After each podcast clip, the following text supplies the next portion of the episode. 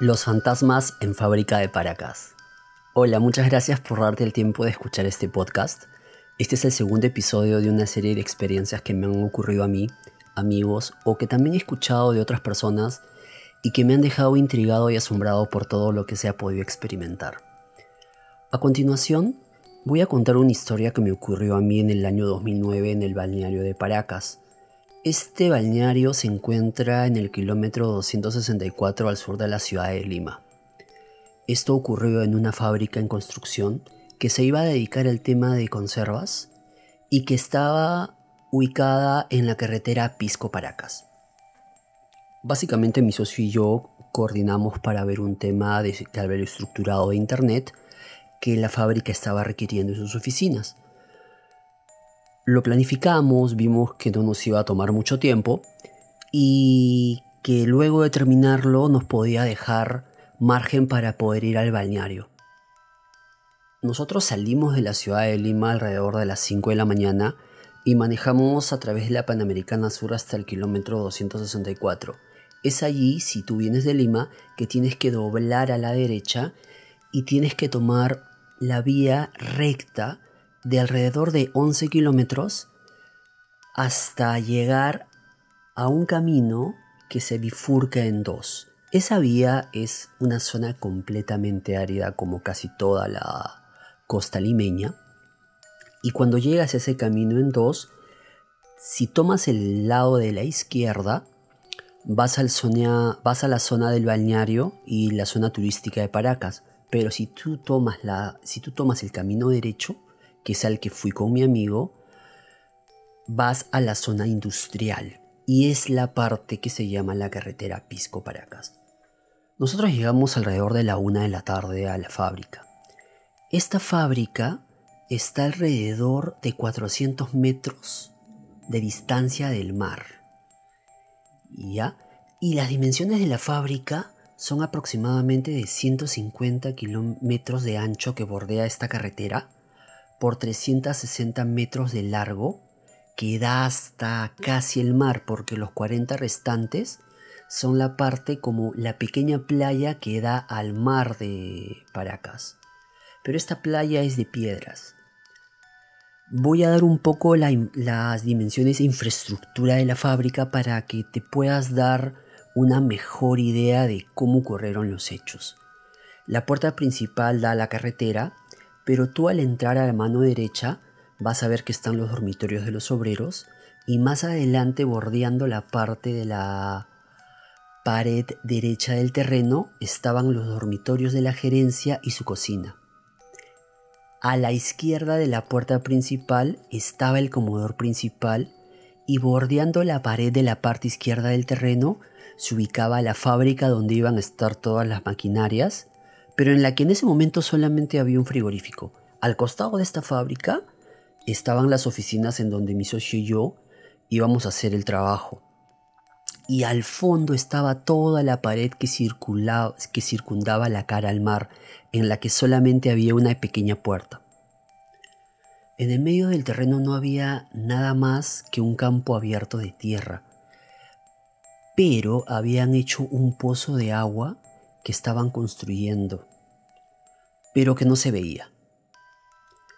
Eh, bueno, nosotros llegamos, nos recibieron, nos pasaron a mostrar las instalaciones y nos comentaron básicamente qué es lo que querían. Nosotros empezamos a trabajar alrededor de 3 de la tarde sin ningún problema. Estuvimos trabajando hasta aproximadamente las 6 de la tarde cuando de repente un obrero se nos acercó de la nada y nos preguntó si, si íbamos a seguir trabajando. Mm, yo recuerdo haberlo mirado y decirle, sí, claro, ¿hasta qué hora se van a quedar? Nos dijo. Y yo le dije, hasta que terminemos el trabajo, porque básicamente nuestra idea era terminar todo lo que fuera y poder gozar al día siguiente del balneario. Pero también tengo que confesar que nos pareció un poco raro su pregunta. Mi amigo y yo nos quedamos mirando como extrañados, pero no le hicimos caso. Y alrededor de las 7 de la noche nos llamó el gerente para cantar el cumpleaños de uno de los trabajadores y nos llamó que vayamos, nos, nos llamó a los cuartos de gerencia que estaba al frente de las oficinas, pero hay que recordar que en el medio hay un campo abierto en el cual no había nada. Yo recuerdo claramente terminar de cantar el cumpleaños y empezar a comer la torta, cuando le dije a mi amigo, bueno, vamos, hay que seguir trabajando. Y en eso ambos nos volteamos, subimos la mirada para empezar a caminar y en la oficina donde nosotros teníamos que seguir trabajando, vimos un espectro blanco de dos metros en medio de la, de medio de la oficina.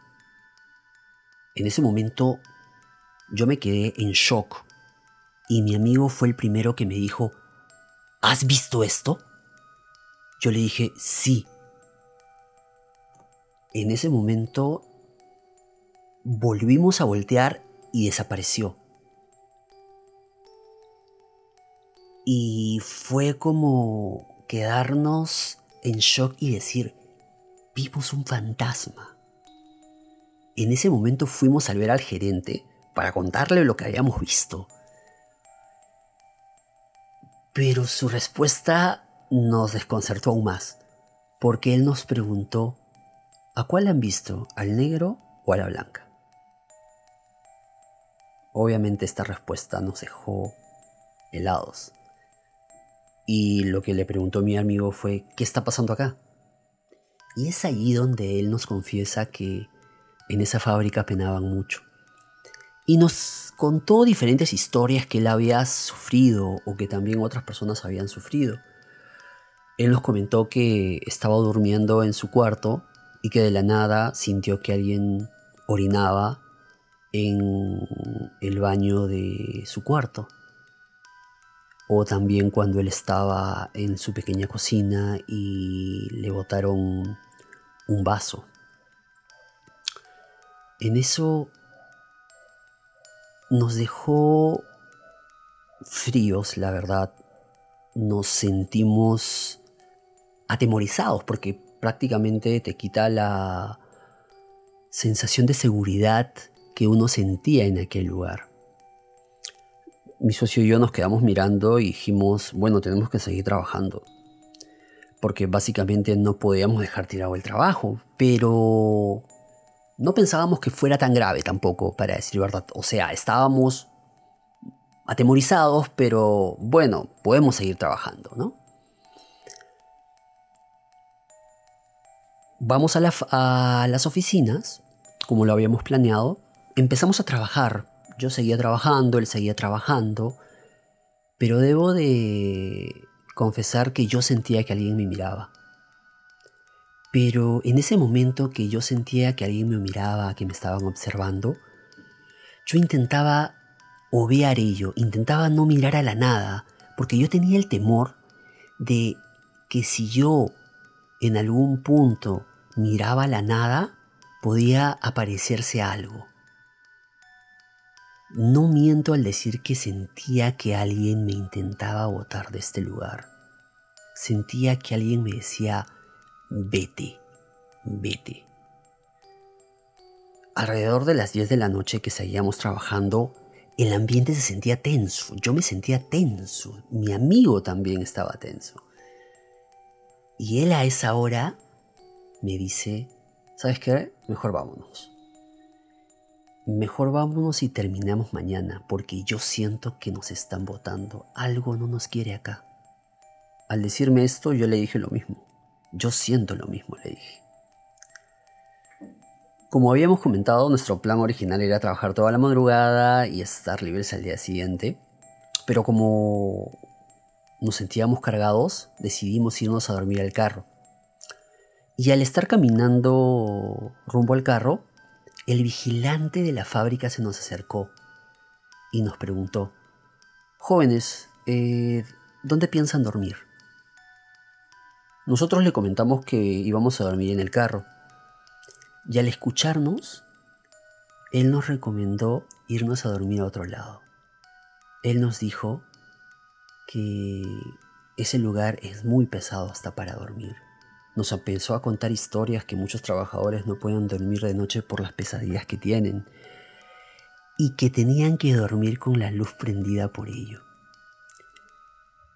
Según el vigilante, la fábrica estaba completamente cargada de fantasmas por ser una zona que fue cuna de la cultura paracas, en la que, según su teoría, al parecer en este lugar ha habido muchas muertes. Hay que recordar que la, la cultura paracas fue experta en trepanaciones craneanas y tenían una sociedad jerarquizada con una fuerte carga religiosa y que también tuvieron complejos rituales ceremoniales. Él nos confesó que al momento de hacer la posa, que les comenté anteriormente, encontraron dos calaveras antiguas en la tierra y que anteriormente un cura había ido hasta en tres ocasiones a bendecir el lugar, pero que luego de bendecir el lugar, estas experiencias paranormales disminuían, pero después de un tiempo se volvían a cargar. Nos comentó también sobre estos dos espectros. Al parecernos, el espectro negro es un espectro maligno pero al presentarse lo hace de forma imponente, grande e intenta hacerte daño. En cambio, él piensa que el espectro blanco es una mujer que solamente se presenta, sin intentar hacerte daño. Obviamente luego de escuchar esto, me entró un terror terrible, un temor completamente terrible y decidimos irnos a otro lado. Él nos dijo que lo mejor sería que nos vayáramos a Pisco. Y nosotros le comentamos, pero ¿por qué no nos vamos a Paracas si está más cerca? Nunca entendimos por qué no quiso que vayáramos a... que fuéramos a, a Paracas, pero nos recomendó ir a Pisco. Nosotros, asustados, caminamos al carro, lo abrimos y esto me dejó más choqueado todavía porque al prenderlo el carro estaba completamente muerto. No funcionaba o la batería o el arrancador. Y esto era ilógico porque la batería era nueva y el carro estaba completamente bien. Tú dabas contacto y no prendía. Estuvimos trabajando e intentando como por 10 minutos y el carro llegó a reaccionar. En ese instante dije, larguémonos de acá. Salimos raudos y nos fuimos camino al pueblo de Pisco. Pero ese trayecto tampoco lo voy a olvidar, porque la carretera Pisco-Paracas no cuenta con iluminación, es una carretera completamente oscura, donde solamente ves las luces en contra de los carros que te cruzan. Y es caminar, perdón, y es como manejar en medio de la nada, en la que solamente ves la luz de la luna y sientes que cualquier cosa pueda pasar. Nosotros seguimos así como 10 kilómetros hasta que llegamos al pueblo de Pisco y encontramos un hotel en el cual ambos dormimos juntos por el miedo que teníamos. Pero he de confesar que no pudimos dormir toda la noche. Al día siguiente nos levantamos temprano, Fuimos a tomar desayuno y llegamos a la fábrica alrededor de las 10 de la mañana. Intentamos hacer todo lo más rápido posible porque nos queríamos ir cuanto antes.